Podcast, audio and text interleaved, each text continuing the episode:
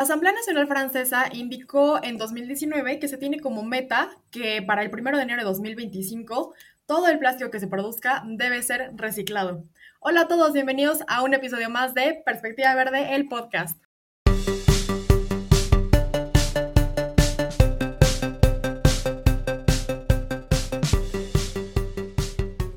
Bueno, en este episodio estamos muy entusiasmados porque estamos como estrenando, digamos, una pues una modalidad de, este podcast. Y tenemos a una invitada que anda pues bien lejos de nosotros, está por allá del otro lado del charco, en, en Europa Occidental.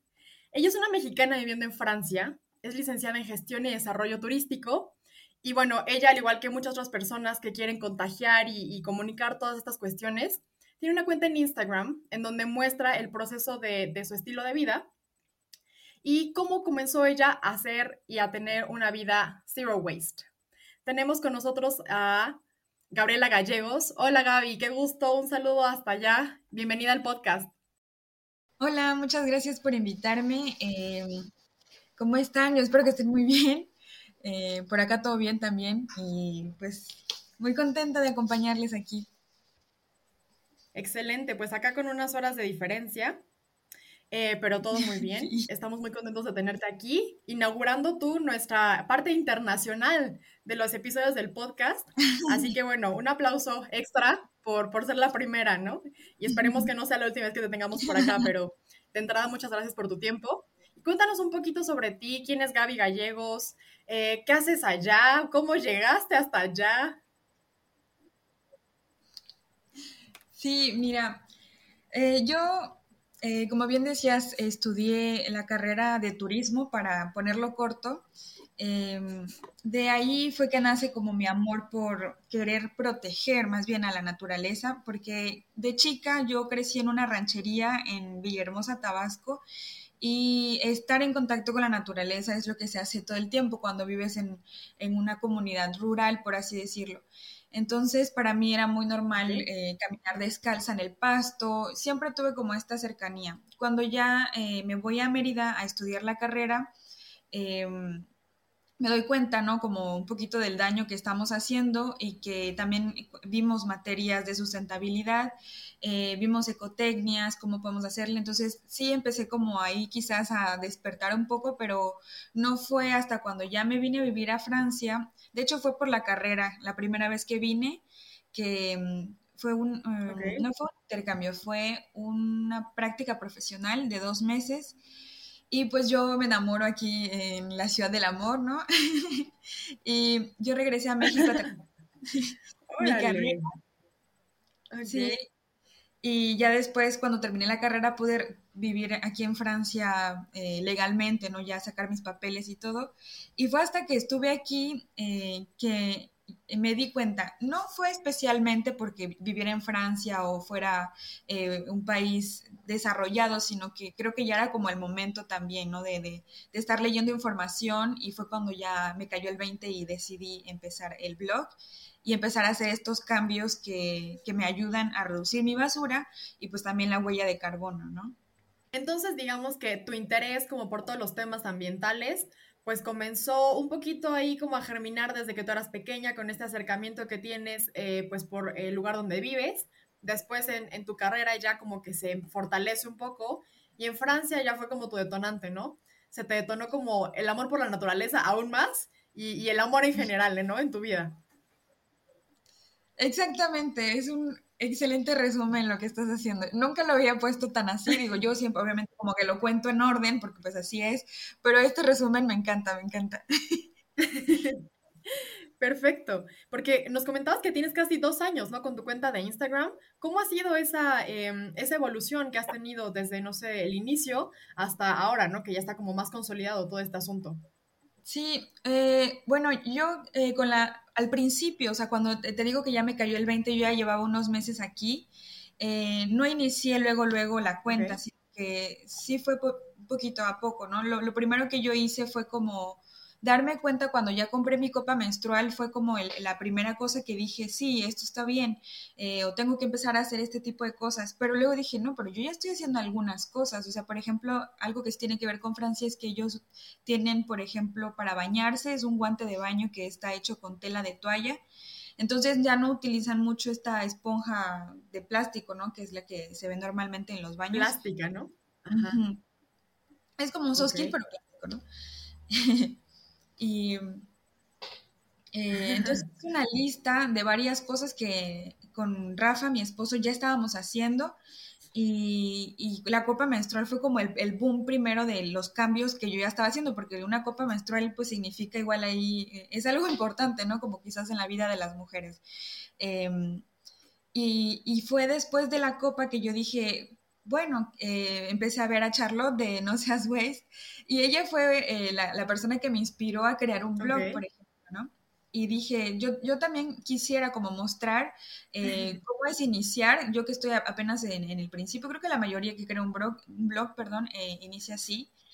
Y sí he notado la diferencia de casi dos años, como mencionas, a como inicié, ¿no? Sí, sí he notado el avance. Ok. Y bueno, ya nos contaste también un poco de cómo es que llegas a Francia. ¿Cuánto tiempo ya llevas allá en Francia? Obviamente ya ya has de sentirte como pez en el agua por allá y más bien te hace, sentir extranjera cuando vuelves acá, ¿no? Pero ¿cuánto tiempo llevas ya en Francia, Gaby? Creo que son tres años. O sea, yo, pero es que fue, fue raro. Yo vine en 2018 dos meses, ya después en 2019, 2020 y este es como el tercer año completo, por así decirlo, que me voy a aventar. Pero sí, sí, ya estoy en, sí, ah, o sea, por ejemplo, hablo francés porque Rafa no habla español para nada, entonces yo, yo fui la que tuve que forzarme, ¿no? A aprender. Muchos me dicen que obviamente fue una gran ventaja porque cuando tu pareja no habla o hablan en español o hablan en inglés, a uno le cuesta más aprender francés. Y pues yo, bien por ese lado. y sí, sí, sí creo que estoy avanzando bien, ¿no? Ya. Ajá. Exacto a final de cuentas siguen siendo lenguas romances las dos, entonces, este, en su caso creo que sí que fue todavía más una lengua romance y de ahí surgió el amor, ¿no? Qué lindo. Em, y justamente cuando llegaste tú a Francia, ¿cuál fue uno de los mayores choques culturales que tuviste, ¿no? Desde tu primera como impresión en 2018, eh, ¿qué, ¿qué ha sido de lo que más te impactó cuando llegaste por allá a esas tierras lejanas? Creo que es como la, la igualdad de género, como ellos tienen esta parte ya desarrollada un poquito más que en América Latina. Eh, aquí el hombre y la mujer todos sabemos que no somos iguales físicamente, pero en cuanto a derechos y en cuanto a cultura, sí se tiene esta igualdad, ¿no? O sea, por ejemplo, y toda la parte de caballerosidad no, no se hace mucho. Eso fue algo que me choqueó a mí porque yo viniendo de México, pues que estamos un poquito acostumbrados a que de repente te abran, qué sé yo, la puerta del carro, quizás estoy exagerando, o que de repente el hombre invite el café eh, aquí no, o sea, sí sucede este tipo de cortesías de los hombres para las mujeres y puede ser viceversa también, pero una mujer no tiene ninguna expectativa de un hombre de que él la vaya a ayudar o que vaya a estar recibiendo este tipo de, cortesías eh, como algo normal. Em, y es eso, básicamente. Y, sí, me, me, costó al principio como entenderlo, pero al final como que también te gusta, ¿no? Porque yo sí tengo esta idea de que nosotras podemos eh, ser independientes de un hombre, ¿no? Eh, y, y, pues que valemos lo mismo en cuanto a derecho, ¿no? Exacto, totalmente. Eh, eso es interesante, ¿no? Como ese, ese cambio de, de paradigma que tuviste allá llegando. Eso en cuestiones a lo mejor como bien comentabas de género, eh, básicamente. Pero referente a cuestiones culturales, pero en, sociedad y referentes a medio, a medio ambiente, ¿qué, es lo que más te ha impactado? Y, por ahí nos dices también si es cierto que, eh, que ese mito que de repente hay, ¿no? Acerca de, pues yo creo que se quedó quizás de, de la época medieval, o no sé, tú nos desmentirás si no es así, esta cuestión de que los franceses pueden ser muy sucios, ¿no? Ese, ese mito que también relaciona como que lo del perfume y no sé qué, y, ahora en esta época, bueno, que también son muy consumistas. ¿Qué tan cierto es eso, Gaby?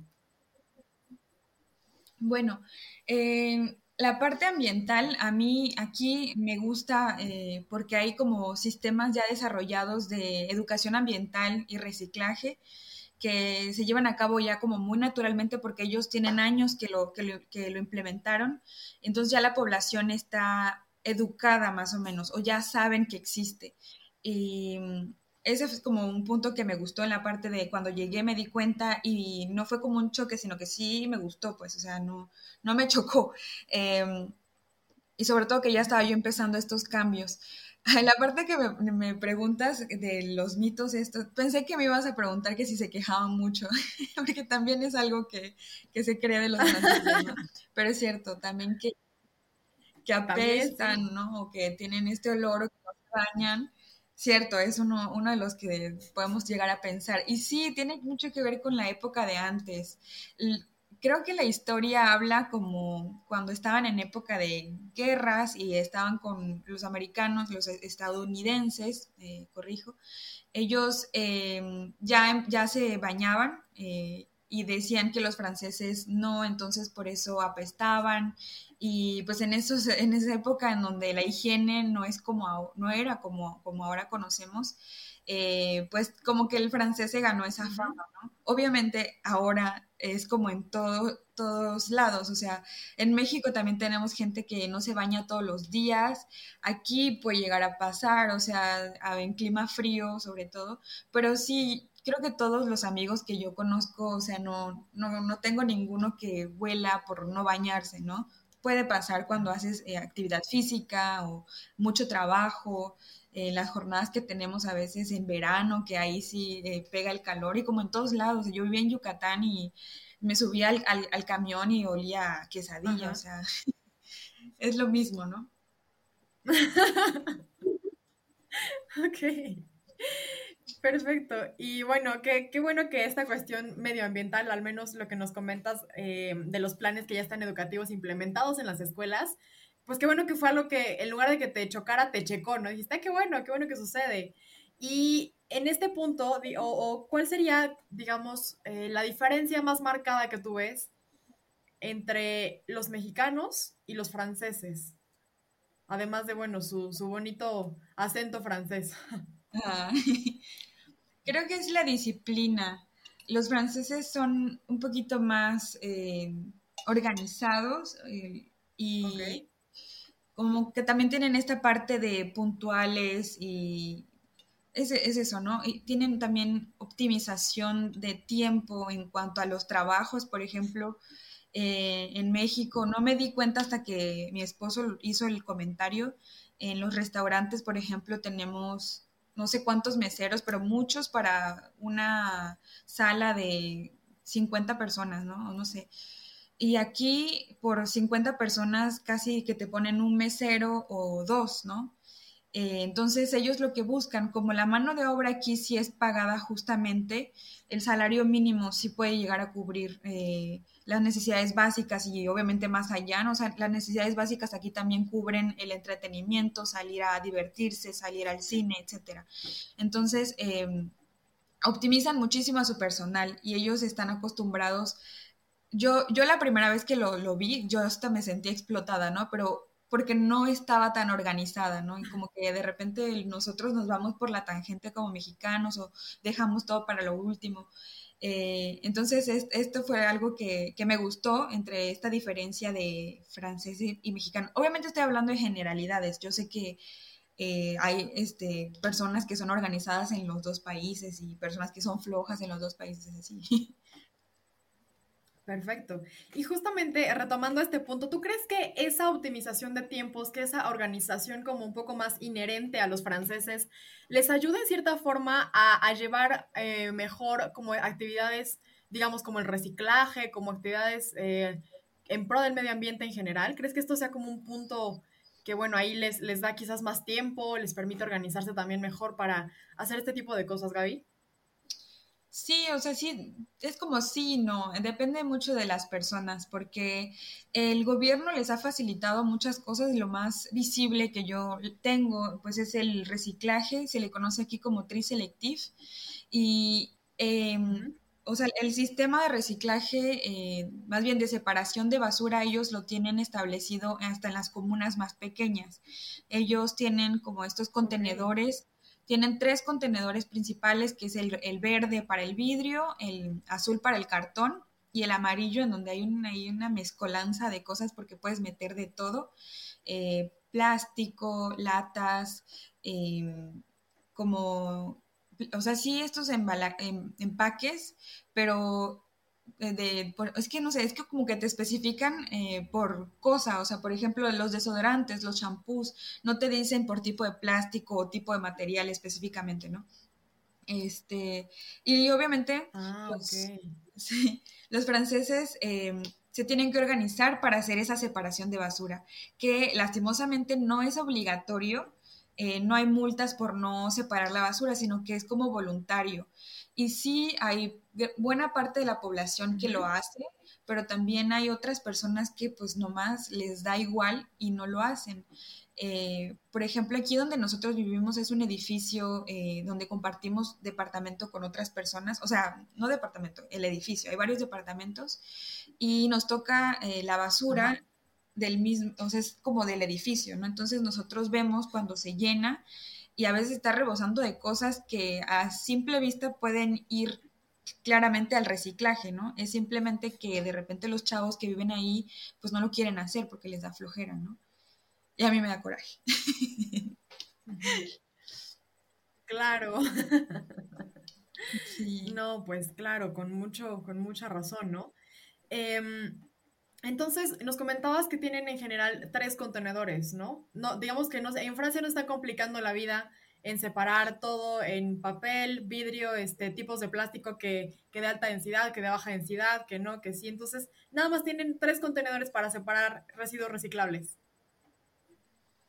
Sí, eh, puede ser práctico eh, para nosotros, pero también puede llegar a ser confuso porque ya de tanto que puedes meter, a veces ya no sabes si sí o si no. Lo que me gustó también que recientemente empecé a ver fue que en los empaques de la comida o bueno, en cualquier, casi casi cualquier producto que venga de Francia, tienen también una simbología en la que te ponen eh, este paquete de, perdón, de harina que viene, por ejemplo, en una caja.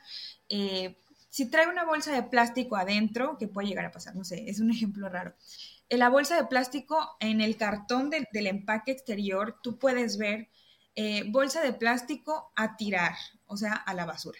empaque de cartón, contenedor amarillo. Entonces ya desde ahí tú ves a dónde se va cada cosa. Y está interesante. O sea, a mí me encantó cuando descubrí. está muy bien, ¿no? Como que es una, ayuda visual ahí muy sencilla y muy práctica, ¿no? Sí, y para las cosas que no lo dice eh, o no se han actualizado quizás o vienen de otros países, eh, hay una página que también me, encantó que la descubrí, eh, que te dice las consignas del TRI del reciclaje. ¿no? Y tú ahí puedes meter cuál es el, empaque que tú tienes, eh, por ejemplo, mi empaque de salchichas, ¿no? Que compré, y le das buscar y te aparece si va a un contenedor o si va a la basura. Entonces ya ahí como que te hace la cosa más fácil, pero también me pregunto yo, yo lo descubrí por, por azar, pero ¿cuántas personas de la población, qué, qué porcentaje conocen esta, esta página o estas herramientas, ¿no? ¿Cuántas personas hacen bien el tri-selective? y cuántas no lo hacen, ¿no? Porque sí, sí, sí se ve que hay de los dos. Exactamente. Y ahorita que mencionaste las, las eh, como esta simbología, como esta señalética que tienen algunos empaques, también eh, me surge la duda de si incluso antes de que tú compres unos productos, es, decir, tú vas al súper, no sé, te vas al, al Carrefour o algo que, que hay allá, o no sé, algún súper que te quede cerca, ¿hay alguna señalética o simbología que em, te ayude a identificar comercios o productos en general que sean como más... Em, más amigables con el medio ambiente. Desde, desde la compra tú puedes decir, ah, ok, este es un producto que a lo mejor, bueno, tiene un proceso que es más verde, etcétera. ¿Eso ya lo tienen también implementado por allá o cómo funciona, Gaby?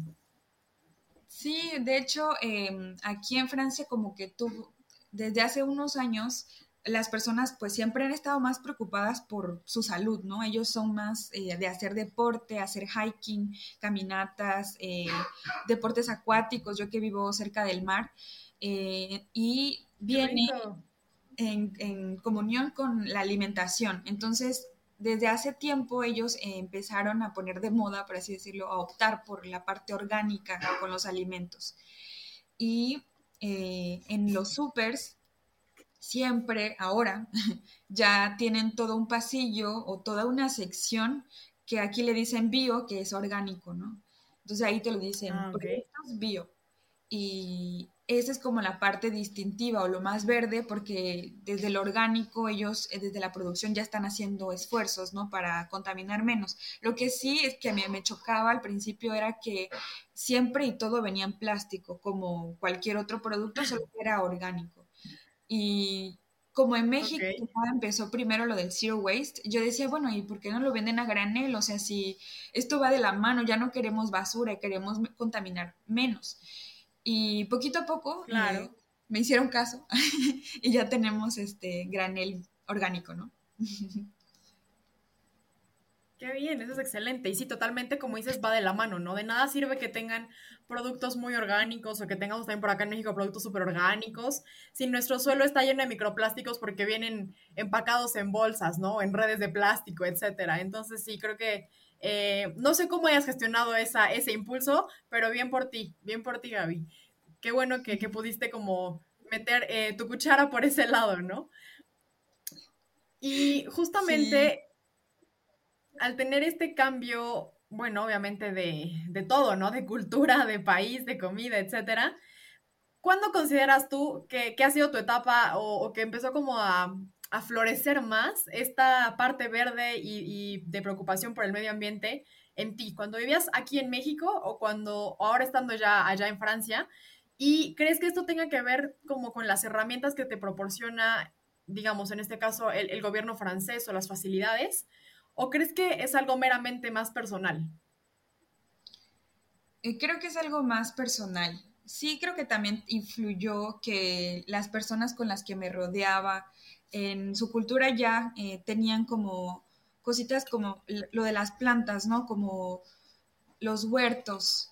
Eh, por ejemplo, aquí donde yo vivo no es una gran ciudad, entonces las casas sí en su mayoría tienen jardines. Entonces, eh, de repente las pláticas eran de, ya va siendo tiempo de plantar los tomates, ¿no? Que es como algo muy común y tengo amigos igual que, hacen composta, entonces eh, sí influyó tantito, pero creo que fue más como el despertar personal eh, y también en pareja, porque Rafa también ya me había empezado a platicar de cosas, ¿no? Él más como la parte de la alimentación y el vegetarianismo. Y yo al principio decía, ay, no, pero ya después cuando vas aprendiendo sobre el, el impacto que tienen, por ejemplo, los alimentos de origen animal, pues ya ahorita estamos comprometidos también con lo que estamos comiendo, no nada más con lo que consumimos de vestimenta o, evitar los plásticos, sino que también la alimentación juega un papel importante, ¿no? Para que nosotros dejemos de producir basura o de contaminar. Eh, claro. Ay, pero ahorita pensando como en la, en la cuestión de alimentación, yo no sé si sea muy difícil como ser completamente vegano en Francia, donde tienen tanta variedad de quesos, sobre todo, ¿no? No sé cómo te has topado con esa cuestión. Ay, no, de hecho los quesos es como de las debilidades más grandes que tenemos los dos, eh, más él que yo, ¿eh? es culpa. ¿eh? Ajá. Porque, como bien dices, él además siendo francés y teniendo tanta variedad de quesos, es que aquí tienen un queso por día y más todavía. Hacen mezclas, ¿no? ¡Qué envidia! Sí. Y sí, nos ha costado dejarlos, pero yo creo que estamos tratando de disminuir poquito a poquito el consumo. Y no es tan difícil ser vegano. De hecho, creo que poquito a poco van saliendo más opciones también eh, de proteínas vegetales o eh, este tipo de como tortillas, no, no tortillas, son este, como croquetas, ¿no? De de vegetales que te, ya te venden empacados. Eso sí, igual como que al principio viene en plástico, ¿no? todavía no, no se puede, creo, que sea de otra forma. Exacto. No, bueno, ya se me hizo agua la boca de pensar en todas las quesadillas de quesos diferentes que podría hacer por allá. Pero bueno, em, cuando tuviste esta, esta transición, ¿tú consideras que has tenido o que tus, tus hábitos han, han, cambiado como mucho de comparando cuando vivías por acá en México, ahora estando eh, en Francia? ¿Crees que has tenido así como muchos, muchos cambios de hábitos?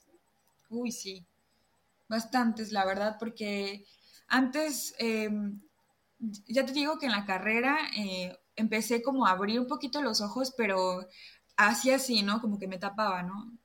No quería terminar de entender lo que pasaba.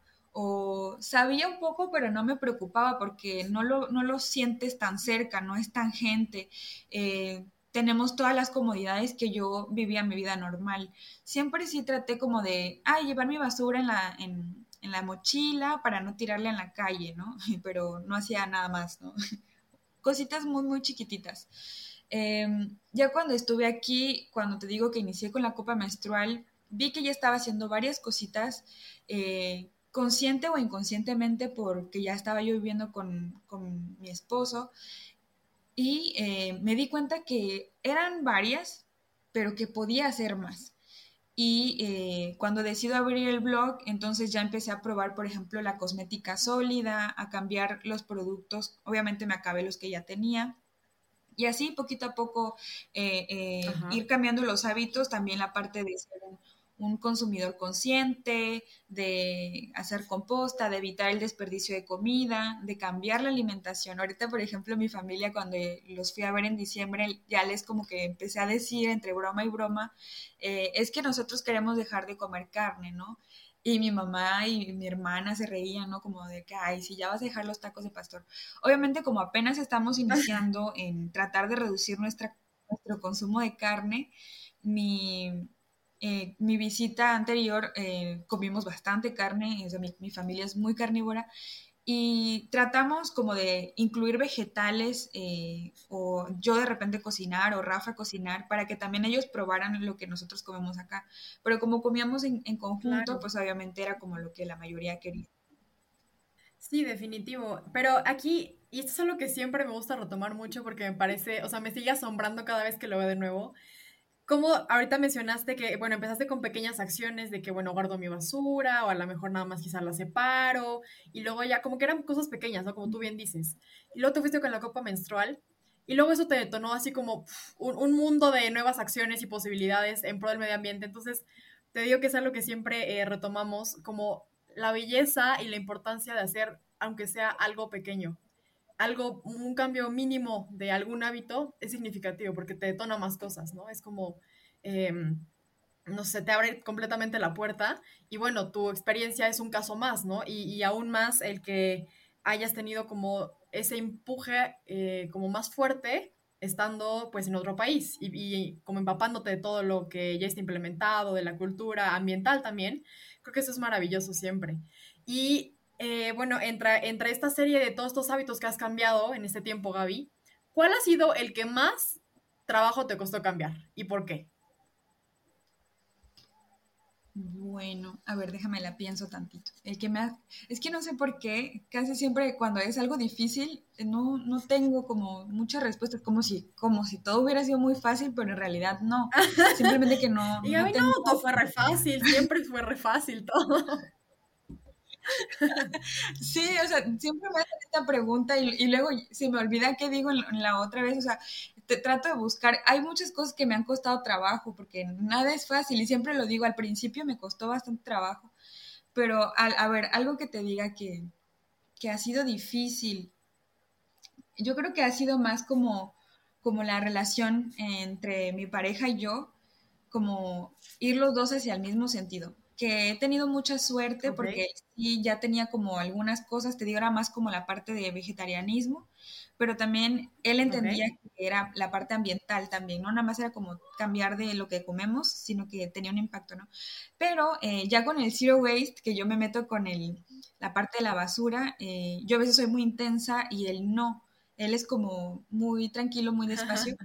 y cuando yo de repente le decía, es que no compres, eh", y de repente traía cosas y y envueltos en plástico cuando ya estábamos comprando a granel o ya sabíamos dónde y fue como esta parte de la convivencia, ¿no? De, de entender que pues obviamente yo soy responsable de mis acciones, pero no soy responsable de sus acciones. Claro que tiene que haber mucho diálogo y poquito a poco los dos congeniar con nuestras acciones, porque pues vivimos en un mismo hogar, ¿no? Creo que ha sido una parte que, cuesta trabajo eh, acoplarse, ¿no? Con quienes vives, con, quien estás. Pero bueno, ya ahorita creo que hemos avanzado bastante bien. Qué bueno, porque pensándolo así, ustedes han tenido que congeniar tanto su cultura ambiental como su cultura en general, ¿no? Siendo de dos países completamente distintos. Ha sido, creo que hay una, una, cuestión bastante interesante y qué bonito que estén, pues, eh, cosiendo el asunto muy bien, ¿no? En ese, en ese sentido también. Y bueno, tú que tienes la comparativa definitivamente de estar en México y en, por allá en Francia, ¿en qué país crees que es más sencillo tener un estilo de vida zero waste? ¿O crees que es posible en cualquier lado? Y, justo como comentamos al principio, es o tiene mucho que ver con una cuestión y una motivación personal. Pues no es no, no creo que haya un país más fácil porque en México creo que hubo primero la parte de, del auge Zero Waste en la Ciudad de México que empezaron a salir varias tiendas y también en otras ciudades.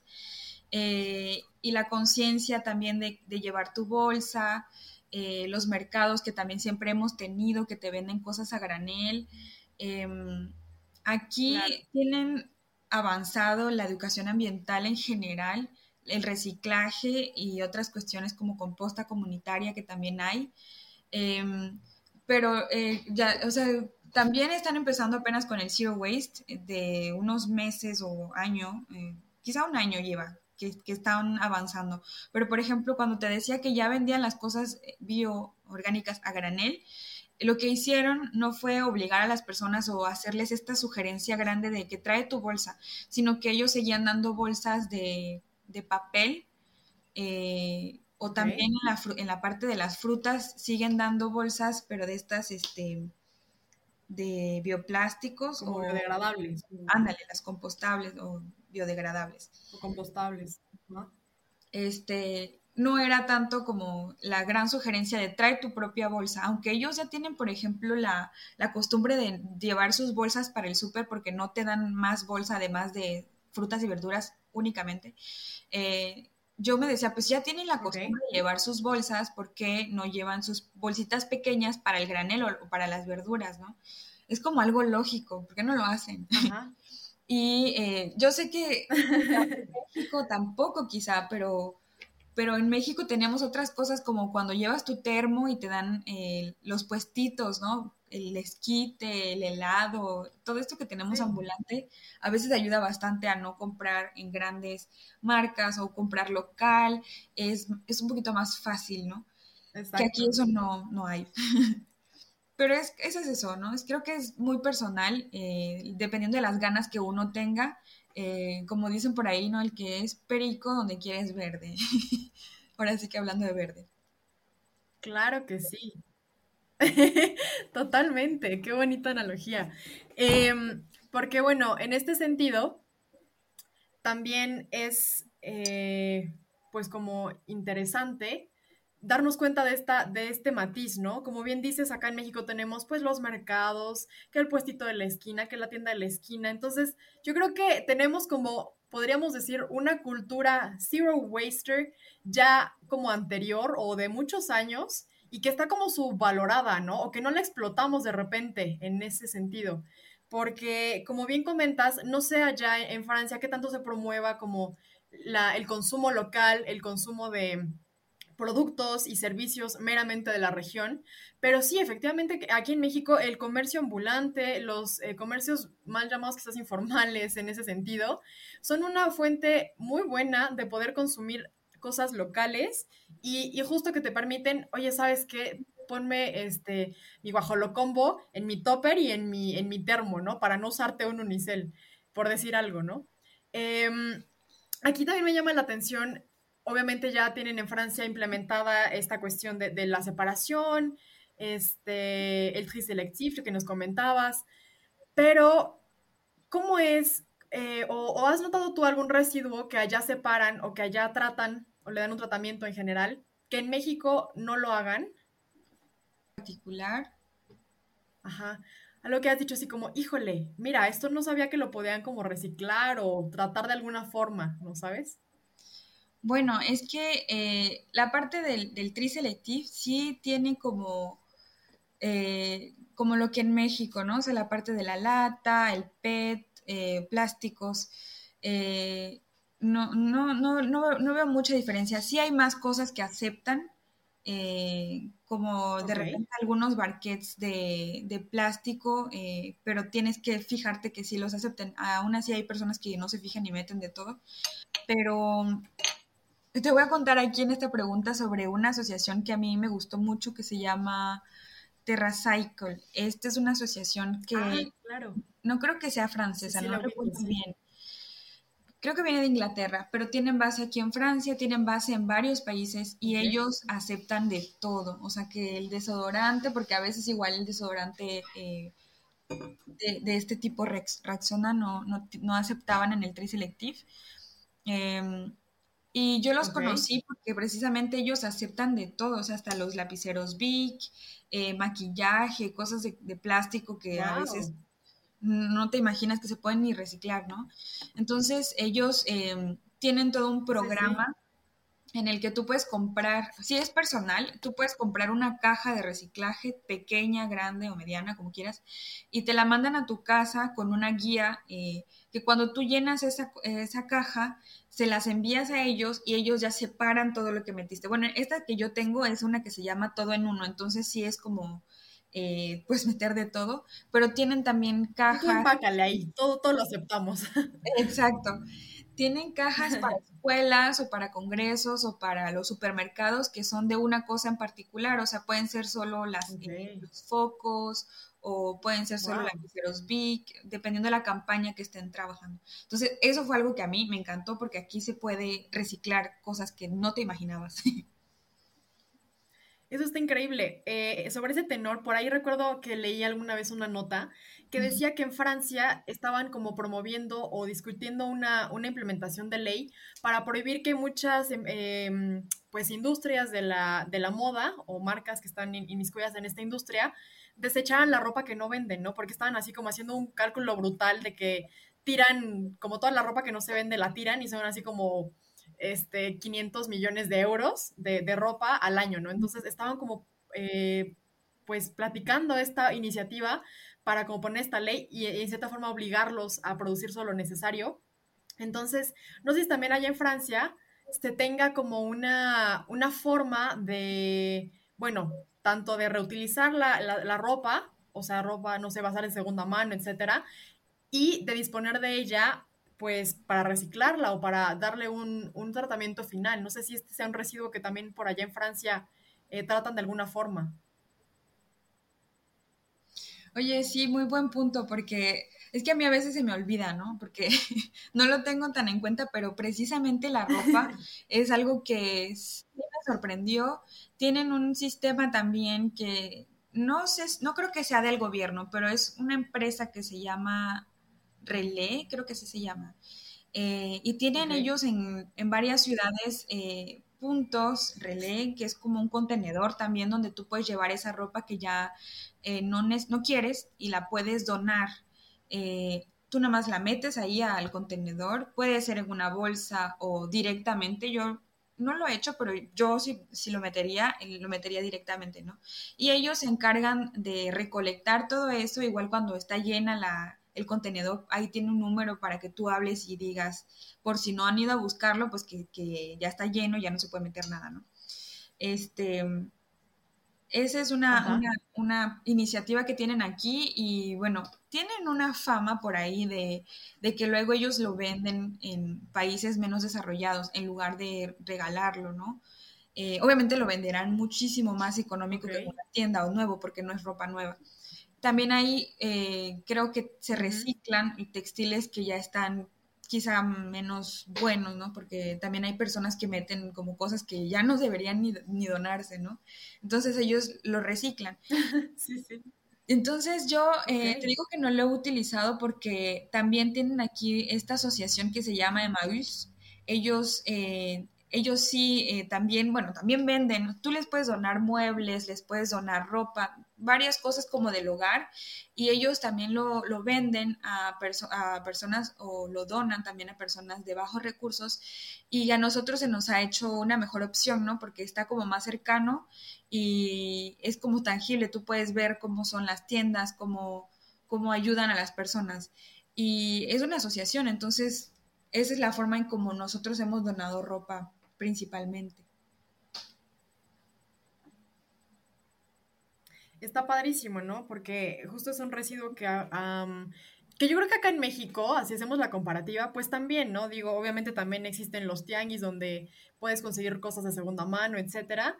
Pero bueno, el que ya se tenga una estructura creo que a veces facilita un poco más. Eh, por acá, sí he visto también algunas tiendas ya que, que tienen sus contenedores para ropa, pero bueno, no creo que se le esté dando el manejo que se le da ya allá, como con esa estructura, esa organización, ¿no?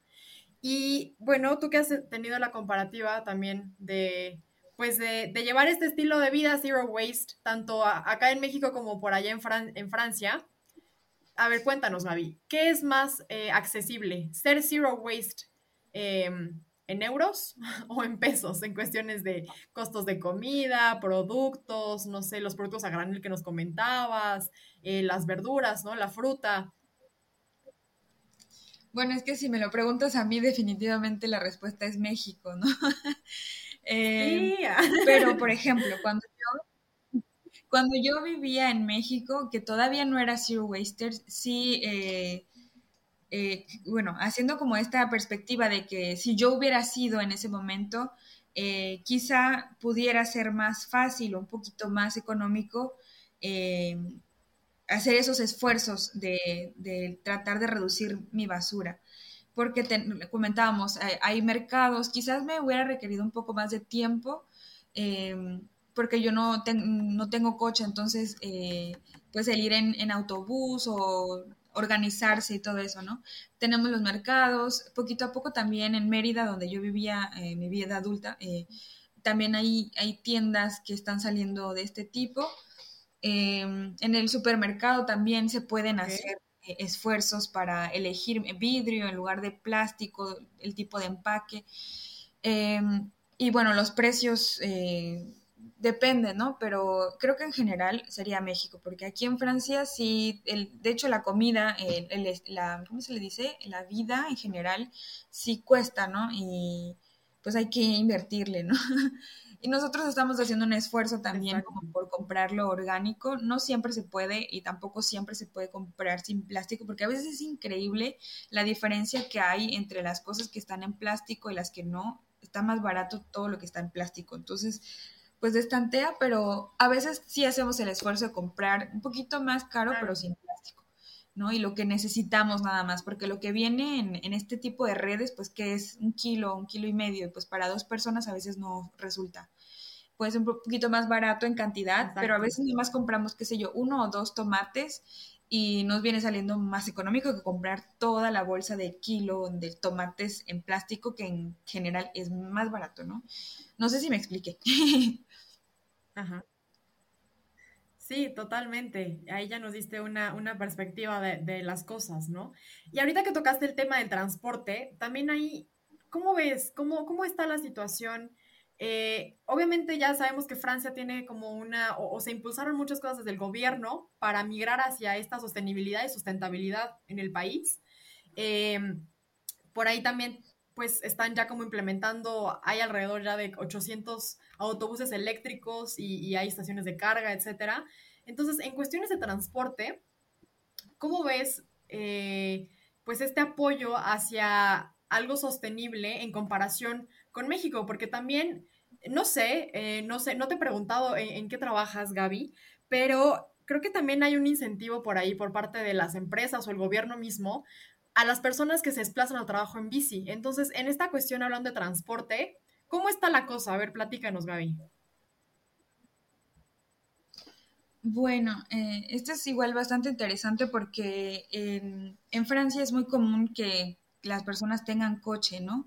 Eh, como en grandes ciudades y también en lugares alejados de la ciudad, porque para tener acceso a todos los beneficios eh, pues es importante poder moverse de un lado a otro cuando tú quieras, etcétera. Eh, aún así, eh, se ha dado mucho impulso al transporte público. Ellos tienen un muy buen sistema de transporte público, me refiero a que es bastante óptimo en tiempo, en capacidad, en, limpieza, o sea, es que me recuerda mucho a los camiones, por ejemplo, de Tabasco o de Yucatán, que a veces están en muy mal estado y que a veces por eso tampoco ni te dan ganas, ¿no? De, irte en el camión. Em, y aquí se tiene todo muy limpio en general, en muy buenas condiciones. Entonces, eh, obviamente si, si, no sabes manejar, eh, es mucho mejor eh, irte en transporte público y aún así, aunque sepas manejar, eh, tienen varias formas de optimizar como el tiempo, ¿no? Como carriles exclusivos para el autobús o carriles exclusivos para las bicicletas. Eh, tienen como esta parte en las ciudades de las bicicletas eléctricas o no, eh, que están parqueadas en una zona específica o en varias zonas de la ciudad, o los, ¿cómo se le llama? Como los patines del diablo también que manejan. Este, y con, la parte de los vehículos individuales, ahorita que estoy aprendiendo a manejar precisamente, hay un apartado exclusivo para enseñarte técnicas desde que estás aprendiendo cómo hacerle para contaminar menos con tu coche.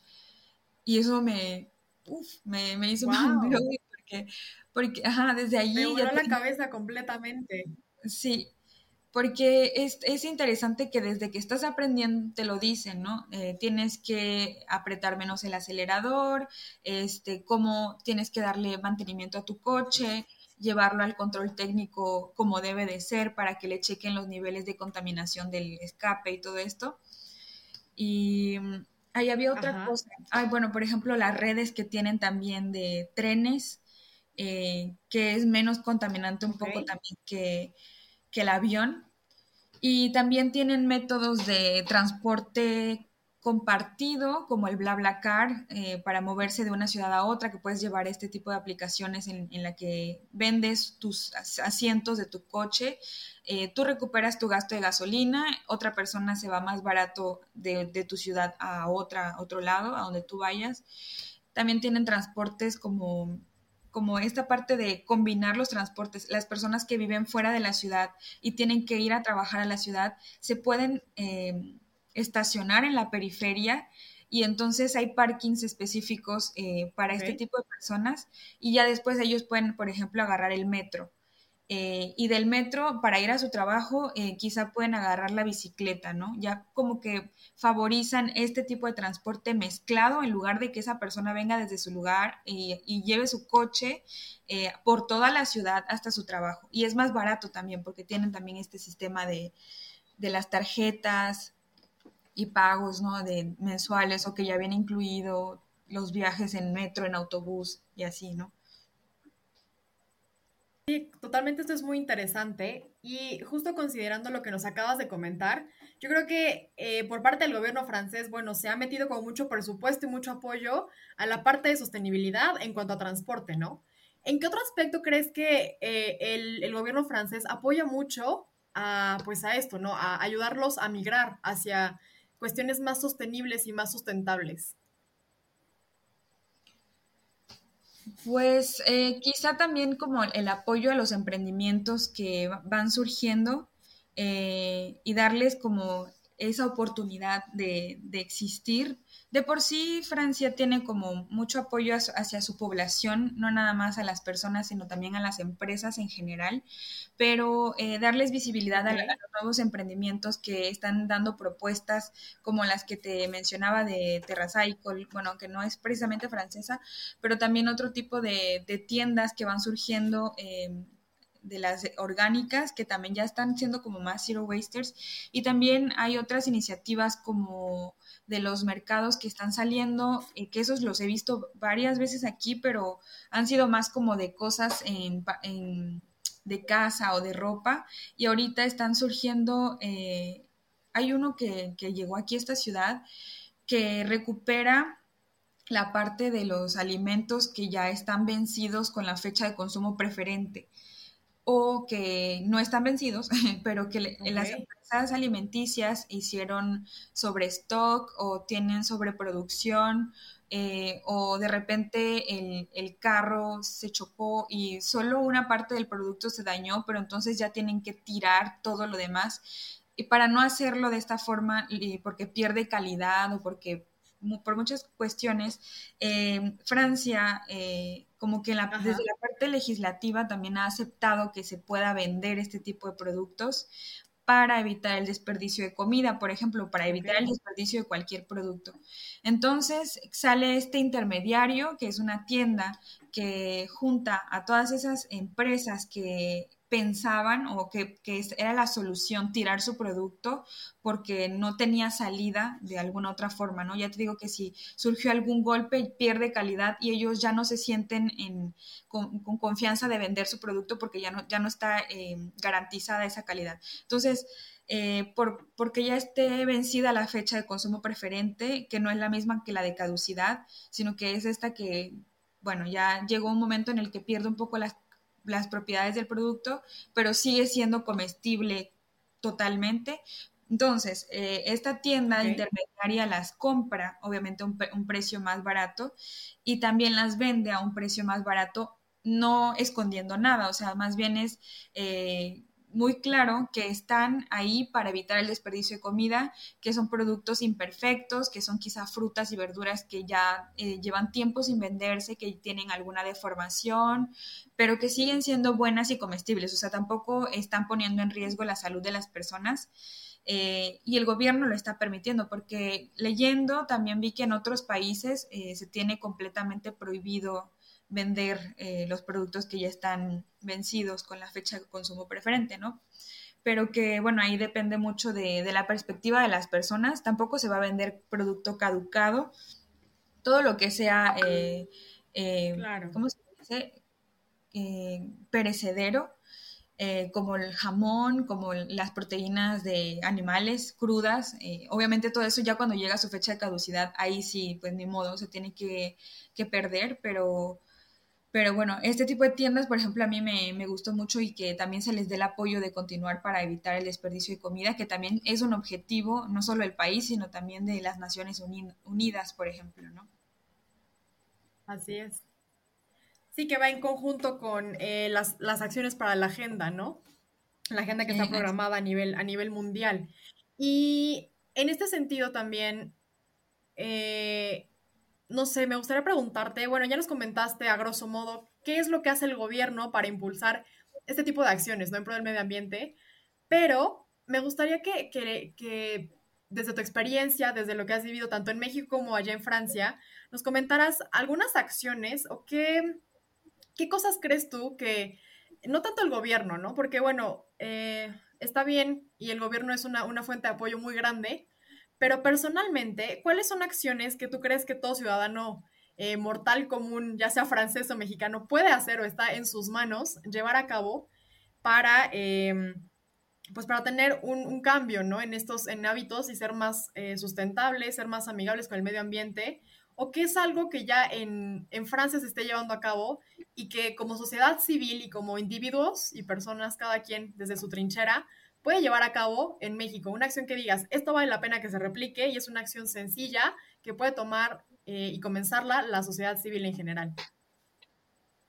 Eh, te voy a decir tres que son como fáciles, pero dependen de uno y de las ganas que tengamos, ¿no? Para iniciar a hacer cambios y que todos podemos hacer desde nuestra casa, desde donde estemos, en el país que estemos, ¿no?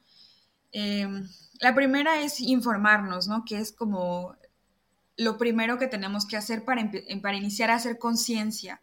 Eh, yo, yo, te puedo decir varias cosas que puedes hacer, pero si tú no sabes por qué te digo que las hagas, eh, no, no, creo que sirva de mucho, ¿no? Hacer conciencia desde la parte de toda la problemática que tenemos en nuestro mundo, eh, como la contaminación, el calentamiento global, eh, el derretimiento de los polos, la extinción de especies, como todo, o sea, como todo esto malo que estamos viendo, eh, darnos cuenta y hacer conciencia de que tenemos entonces mucho por hacer desde nuestra casa y desde nuestra vida y que todos en realidad podemos hacer algo.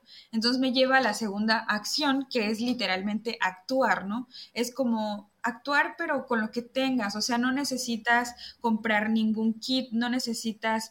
Eh, ir, a cursos muy específicos o estudiarte toda una carrera para empezar a hacer algo. Eh, con lo que tengas en casa, eh, ya puedes ir a empezar a, ver que, puedes comprar a granel. Ok, bueno, entonces busca, quizás tienes ahí una bolsa eh, o no, pero quizás tengas una camisa que puedes convertir en una bolsa. No hay esta, por ejemplo, Charlotte fue la que sacó esto que le llamó la bolsallera, creo. con una camisa vieja puedes armar una bolsa. ¿no? Necesitas ni siquiera costurar, tú le haces unos nudos y, ya tienes tu bolsa para ir de compras, ¿no? No necesitas comprar nada. Y también, eh, pues, iniciar cambiando los hábitos, ¿no? De acabarnos todo lo que ya tenemos y empezar a comprar más conscientemente como un buen consumidor responsable. Eh, cosas a granel, cosas orgánicas, eh, cosas locales para apoyar pues nuestro país, ¿no? Nuestro, nuestra región. Por eso eso, ¿no? Actuar con lo que tengamos y con lo que podamos. Y después eh, de esto, ya verás cómo viene todo como por añadidura, ¿no? Viene automáticamente, estos cambios de hábitos van a hacer que entonces ahora sí empieces a reducir tu basura, ¿no? Y va a llegar el momento de celebrar tus logros, así sea la cosa más mínima, como que por fin no se te olvidó llevar al súper tu bolsa de tela, eh, eso es un logro, porque estás evitando una bolsa de plástico o una bolsa biodegradable, ¿no? Pero que al final va a terminar eh, pues, en la basura o en el mejor de los casos en una composta, ¿no? Pero es eso, ¿no? Primero infórmate, después actúa con lo que ya sabes, pon, em, en marcha ese plan de acción que en medio ya pues estás sabiendo por todo lo que ya te informaste y al final celebra lo que, lo que hayas logrado, ¿no? Excelente. Pues em, Gaby, ¿dónde encontramos más información justo para como tomar acción en este punto que tú nos comentas de informarnos? ¿Dónde están tus redes sociales? ¿Cómo te encontramos? Eh, ¿Dónde podemos pues buscar más información adicional? Eh, sí, claro, eh, les dejo mi Instagram que es arroba vida perdón, arroba vida punto em, ok. Ahí comparto, eh, me gusta compartir información como en posts largos de estos de secuencias de 10, aunque em, obviamente la invitación es eh, y cada quien también como buscar sus fuentes. También eh, me gustaría empezar, por ejemplo, con los posts, porque a veces información de, de, fuentes confiables y me gustaría compartirlas para que ustedes también las tengan como a la mano. Entonces todavía estoy ideando cómo hacerlo para que podamos compartir, no nada más lo que diga Gaby o en su post, sino que también de dónde sacó esa información.